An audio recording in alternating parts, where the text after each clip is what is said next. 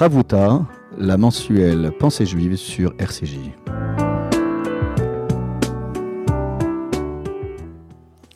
Bonjour chères auditrices et auditeurs de RCJ, bonjour à tous et à toutes. Nous voici de retour pour notre émission Chavouta. Alors comme je l'ai précisé la fois dernière, ce n'est plus vraiment une Chavouta, c'est plutôt une émission euh, de réflexion que j'ai le bonheur d'animer avec RCJ, puisque, comme je vous le rappelle, la Chavouta est elle-même euh, un tant soit peu suspendue pour raison de campagne électorale, puisque le rabbin Journaux euh, a décidé de se présenter comme candidat à cette fonction euh, suprême, si tant est qu'elle soit suprême, en tout cas tout à fait honorable pour être grand rabbin de France. Voilà, donc nous sommes de retour et je voulais avant tout me retrouver dans quelques instants de méditation. Méditation euh, pour euh, célébrer avec vous le 73e anniversaire euh, de la création de l'État d'Israël, célébrer dans la liesse populaire avec nos frères et sœurs en Israël qui se libèrent aussi de cette pandémie. Et, nous saluons là encore le travail très efficace en Israël pour, en tant que geste barrière et puis également pour cette politique vaccinale qui force le respect et l'admiration des nations.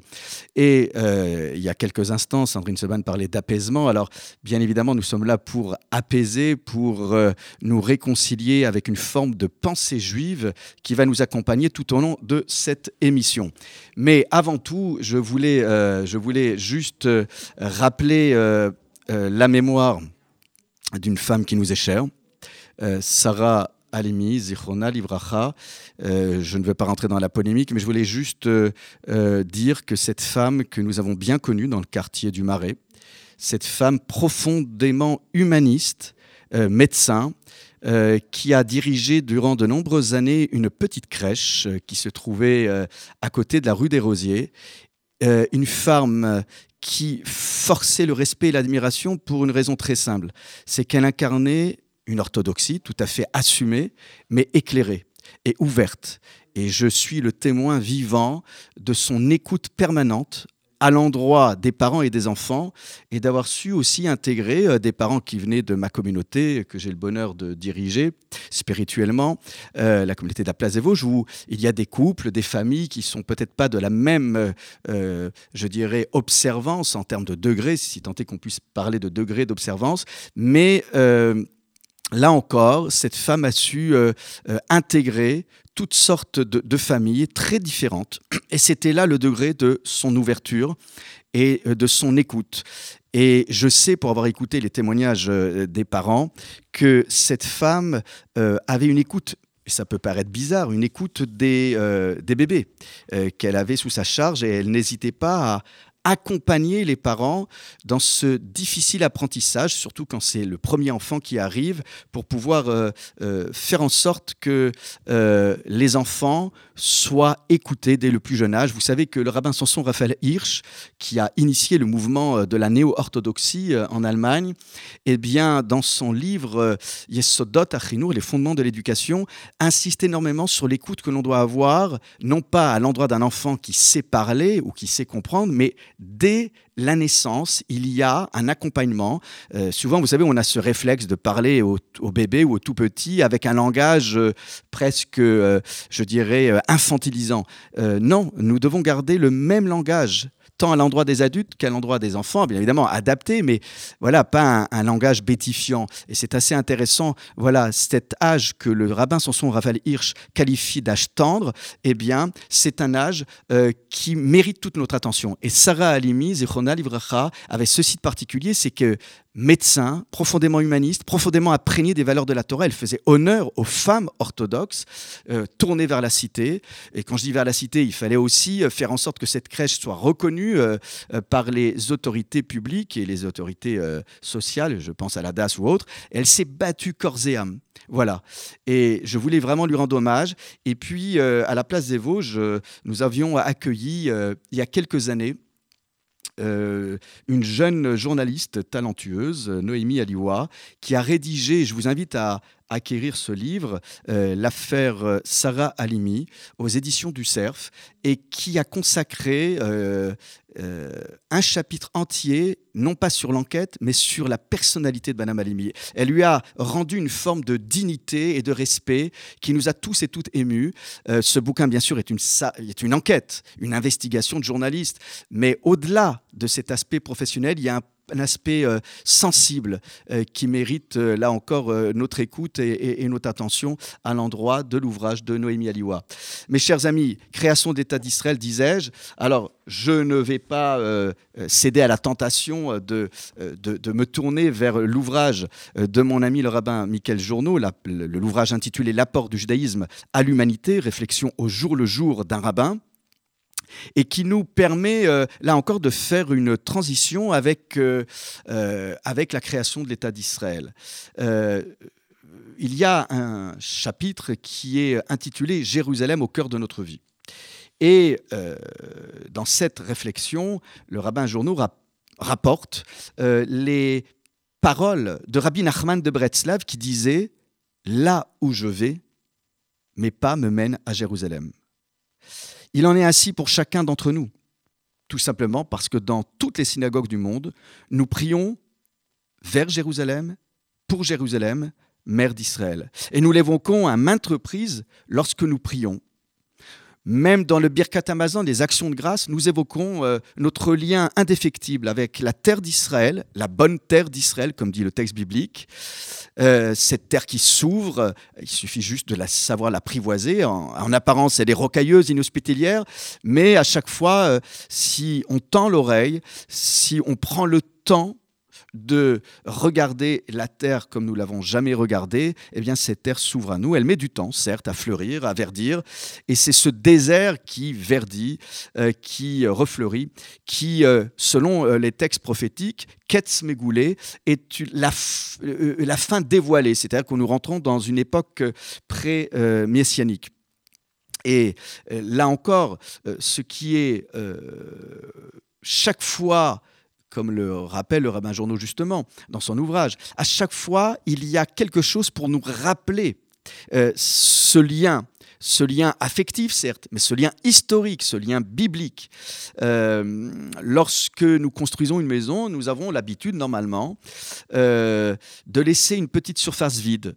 Euh, sur un pan de mur, sur quelque chose d'inachevé, euh, pour rappeler euh, la chute de Jérusalem. Lors des mariages juifs, alors que nous sommes au paroxysme de la joie, eh bien, nous brisons un verre en souvenir de la chute de Jérusalem et en récitant ce verset des psaumes, Si je t'oublie Jérusalem, que ma main droite me refuse son service et que ma langue se colle à mon palais. Vous avez ici l'un des moments les plus beaux de la vie euh, euh, du peuple d'Israël, c'est-à-dire la création d'un foyer sous nos yeux, et nous avons une larme que nous versons pour Jérusalem. Et euh, dans certaines communautés, certains fiancés plaçaient même, alors on ne le fait plus, je vous rassure, de la cendre sur le front en signe de deuil. Dans d'autres euh, euh, communautés, euh, le marié portait le kittel, le sargonès, cet habit qui normalement est porté à la fin de sa vie. Donc il y a quelque chose d'assez étonnant. Bien évidemment, nous ne pouvons pas oublier que lorsque nous nous sommes quittés le soir du Seder, de la veillée pascale et de la nuit pascale, nous avons dit l'an prochain Jérusalem.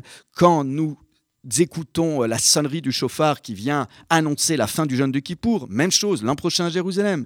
Et puis les trois semaines de deuil durant l'été, entre le 17 Tammuz et le 9 Av. Alors, au-delà de Jérusalem, euh, écrivait La gloire du monde, c'est la terre d'Israël. La gloire d'Israël, c'est Jérusalem. Et la gloire de Jérusalem, c'est son temple. Vous avez ici. Euh, l'idée que la présence divine n'a jamais quitté ce petit pan de mur que nous idolâtrons pas, attention. Mais le mur occidental, je préfère l'appellation mur occidental, côté la Marie, que le mur des lamentations, parce que ça nous enfermerait encore dans une posture victimaire, larmoyante. Eh bien, euh, lorsque nous célébrerons le 28 Iyar, un peu plus tard dans, euh, dans le calendrier, euh, la journée de Jérusalem, la journée de la réunification de Jérusalem, eh bien, c'est aussi pour nous rappeler que ce lien entre le peuple juif et Jérusalem euh, ne peut pas être nié. Voilà, c'est pour toutes ces raisons que je voulais euh, euh, encore une fois méditer avec vous. Alors, avant de faire une petite pause pour entrer dans le vif du sujet, je voudrais juste vous citer ce commentaire de la Gemara du Talmud de Berachot, page 54b, où euh, on nous dit euh, les quatre situations durant lesquelles euh, l'individu doit exprimer sa reconnaissance, sa gratitude. C'est lorsqu'on a traversé un océan, c'est lorsqu'on a traversé un désert, c'est lorsqu'on a traversé une douloureuse épreuve de maladie et que l'on en sort guéri, c'est quelqu'un qui sort de captivité. Ces quatre situations, eh euh, nous imposent un temps de gratitude, un temps de reconnaissance. Qui, autre que nous, euh, pouvons euh, affirmer cette gratitude. Et c'est pour cela que le rabbinat israélien avait euh, concocté un rituel pour la prière du soir et la prière du matin du jour de Yom HaAtzmaut, le journée de l'indépendance, qui a été fixé par les rabbins comme un jour de gratitude, un jour où on ne récite pas des supplications. Alors, pour être honnête, il y a des communautés, il y a des rabbins qui ne sont pas d'accord, mais je ne vais pas là aussi me lancer dans la polémique, ce n'est pas ma prétention, ni ma vocation. Voilà, et c'est dans les pas de Rav Kook et de tous ces rabbins sionistes religieux que nous nous installons pour pouvoir méditer ensemble. Nous allons faire une petite pause avec toujours notre couple que nous adorons, le couple Yonina, en direct, ou plutôt en différé d'Israël. À tout de suite.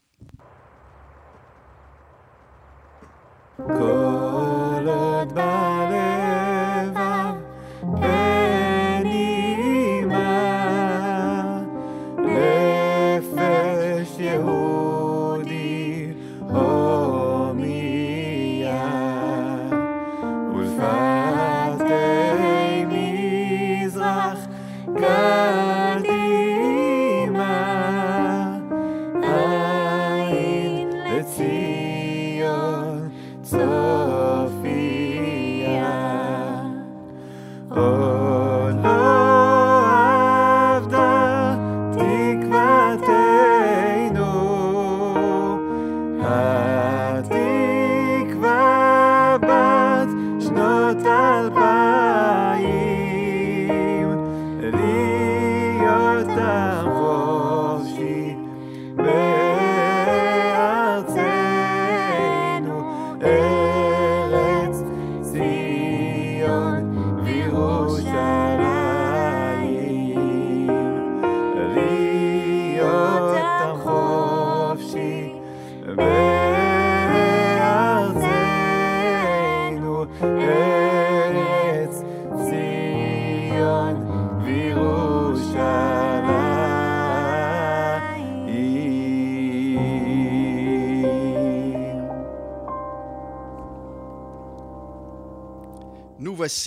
de retour pour euh, cette page de réflexion en l'honneur de la création de l'État d'Israël.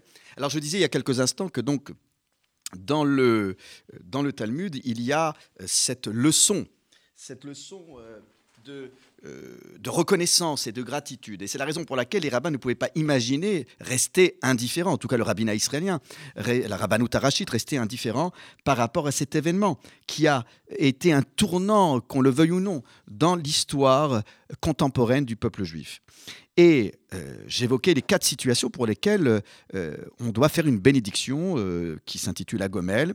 Et lorsque euh, on voit tous les commentaires à propos euh, de cette manière de sortir, euh, je dirais, d'un enfermement, que ce soit la captivité, ou que ce soit la maladie, ou que ce soit un voyage stressant, hein, un voyage est toujours stressant, et c'est pour cela qu'on fait la prière du voyageur, eh bien, il y a donc, encore une fois, quelque chose qui doit être marqué. Alors quand je disais voyage stressant, là on passe euh, les océans, hein, c'est euh, le désert, c'est pas juste un, voyage terrestre euh, en voiture. Alors ce que dit un autre commentateur intitulé Le Meiri, c'est que on a euh, non seulement l'obligation de marquer la gratitude, mais d'être sensible et réceptif à ce qui se passe autour de nous. Quand nous avons devant nous, euh, je dirais, l'incarnation du miracle de la résurrection avec la création de l'État d'Israël, eh bien, nous devons le publier, nous devons le dire, et d'autant plus que, au-delà de l'avènement de l'État d'Israël, il y a aussi euh, cette idée que nous sommes spectateurs du retour d'une partie de nos frères et sœurs.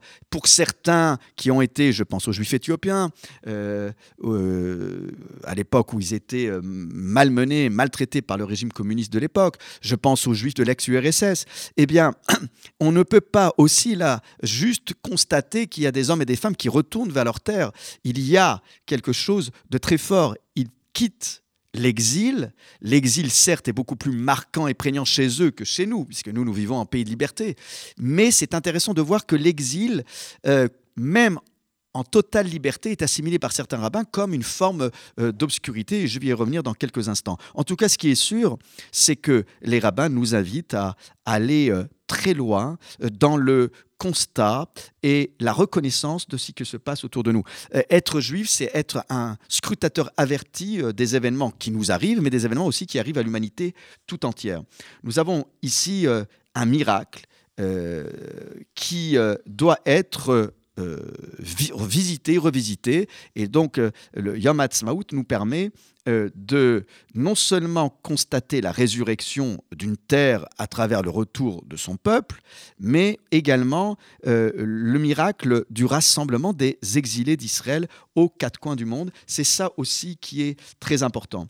Après, vous avez aussi une autre interrogation, c'est-à-dire que on a parmi les tosafistes euh, certains euh, qui, euh, comme le maram de, ce qui a été rapporté même dans le, chez le maram de Rothenburg, par exemple, cette idée que faire la louange d'un Dieu libérateur dans notre histoire contemporaine, d'un Dieu qui intervient, même si on voudrait qu'il intervienne plus, euh, c'est quelque chose de très fort. Vous savez, trois fois par jour, dans la bénédiction de la résurrection, vous voyez, il y a une bénédiction de résurrection. Alors, on peut croire ou ne pas croire dans la résurrection euh, euh, de nos disparus et de nos morts. Mais quand on regarde bien la bénédiction de la résurrection, c'est pas juste la résurrection des morts. Quand on la regarde bien, comment elle, comment elle s'ouvre? On parle des puissances. En fait, c'est la bénédiction des des gvurot Hachem, des puissances divines. Et on voit bien qu'il s'agit euh, euh, des flux euh, de vie, qu'il s'agit de soutenir celles et ceux qui trébuchent. on parle d'un Dieu guérisseur, on parle d'un Dieu libérateur des prisonniers. Donc, et, après, à la fin, on parle de celles et ceux qui littéralement les à phare qui dorment dans, la, dans la poussière, qui sont sous terre. Mais euh, réduire la résurrection juste à, nos morts, euh, ça serait passer à côté de, tout ce que la philosophie juive a compris à travers cette bénédiction que nous faisons dans la prière dite debout silencieusement. Pourquoi je dis cela?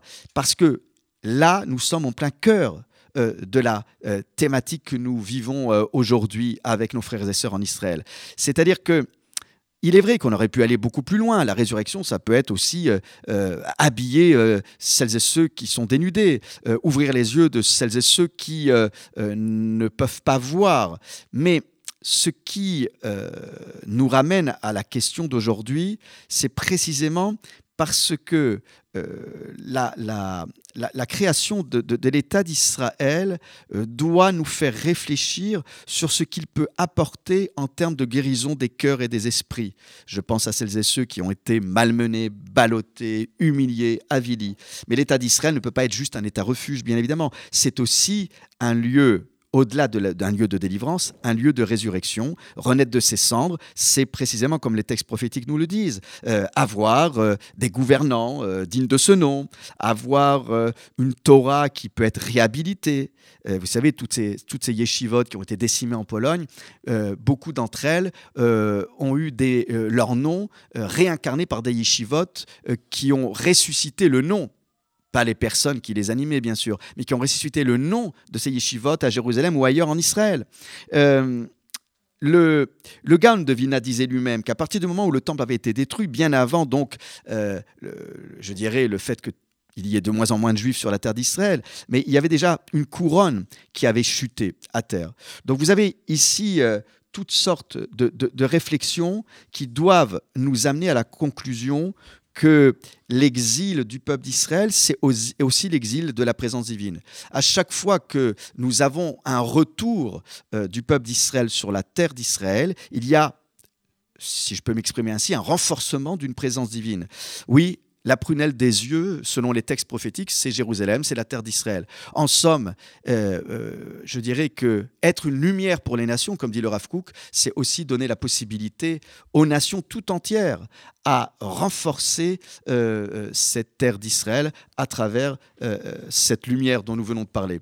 Je voulais aussi attirer votre attention que lorsque euh, les rabbins ont réfléchi, bien sûr, sur euh, ce miracle contemporain, euh, il y avait la, volonté aussi, la volonté de, comme je le disais tout à l'heure, de marquer notre gratitude.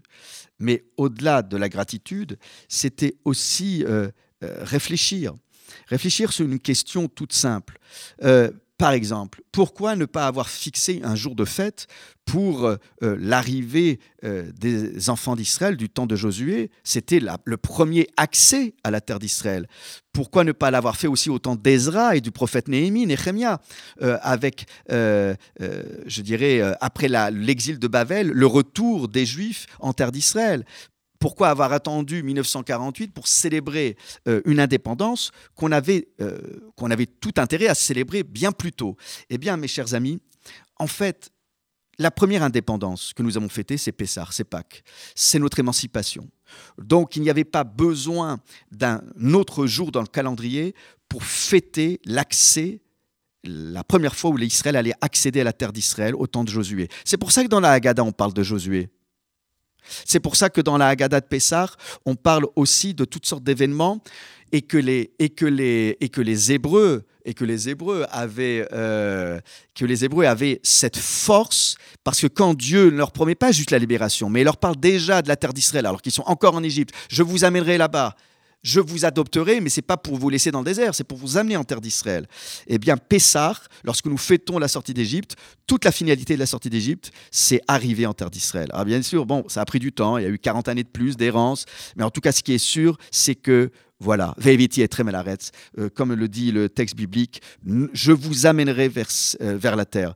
Et puis, euh, Ezra et Nehemia, c'est encore un autre problème parce que euh, oui, euh, on était au retour, mais n'oublions pas que beaucoup de Juifs étaient sous l'autorité de l'Empire perse. Donc, et puis peu de Juifs ont répondu à l'appel même de Cyrus. Donc voilà, il y a comme un élément constitutif de notre émancipation, c'est-à-dire qu'on ne soit pas forcé d'y aller parce que les événements nous contraignent à aller en terre d'Israël. Donc voilà, alors après c'est un vaste débat. Euh, doit-on partir euh, que lorsqu'il y a une crise et que ça va mal pour nous ou est-ce qu'à chaque fois il n'y a pas une, je veux un volontarisme qui est constitutif de l'indépendance? L'émancipation, c'est l'autonomie de volonté. C'est pas euh, subir les événements et à chaque fois, bien sûr que l'État d'Israël, c'est sa vocation. Alors je voudrais conclure mes propos avec une parole de ce penseur juif contemporain que je vous avais déjà cité, Avram Echel, et qui, euh, et qui en fait euh, euh, nous rappelle que l'association entre le peuple d'Israël et le pays d'Israël est unique en son genre. Dès avant qu'Israël fût un peuple, dit-il, le pays lui était destiné. Les événements auxquels nous avons insisté de nos jours sont un rappel de la puissance de cette mystérieuse promesse divine faite à Abraham, et un témoignage rendu au fait que le peuple a tenu sa promesse. Si je t'oublie, ô Jérusalem, que ma droite se dessèche, comme je l'ai dit tout à l'heure. Le juif dans le cœur de euh, euh, cet amour de Sion. Voilà. Et le peuple d'Israël, c'est ainsi que nous le voyons. En, somme, euh, il y a ici une expérience que nous devons vivre à l'unisson avec nos frères et sœurs, même si nous sommes en exil. Et la recherche de l'éternité, la recherche de l'éternité est commune au genre humain, mais la pensée juive, elle, pointe sur le commencement autant que sur la fin. Et en tant que membre d'Israël, dit-il, nous possédons cette conscience rare et précieuse de ne pas vivre pour rien. Nous ne souffrons jamais de la peur anxieuse d'errer dans le vide du temps. Nous possédons le passé, nous n'avons aucune crainte de l'avenir. Nous savons d'où nous venons. Et c'est précisément parce que nous nous rappelons du commencement que nous croyons dans une fin heureuse et que nous allons au-delà du Sinaï pour atteindre la terre d'Israël. Mes chers amis, je vous souhaite euh, un très bon Shabbat, Shabbat Shalom, et puis encore une fois, Chag Sameach pour nos frères et sœurs en Israël. Et nous nous retrouverons donc dans deux semaines.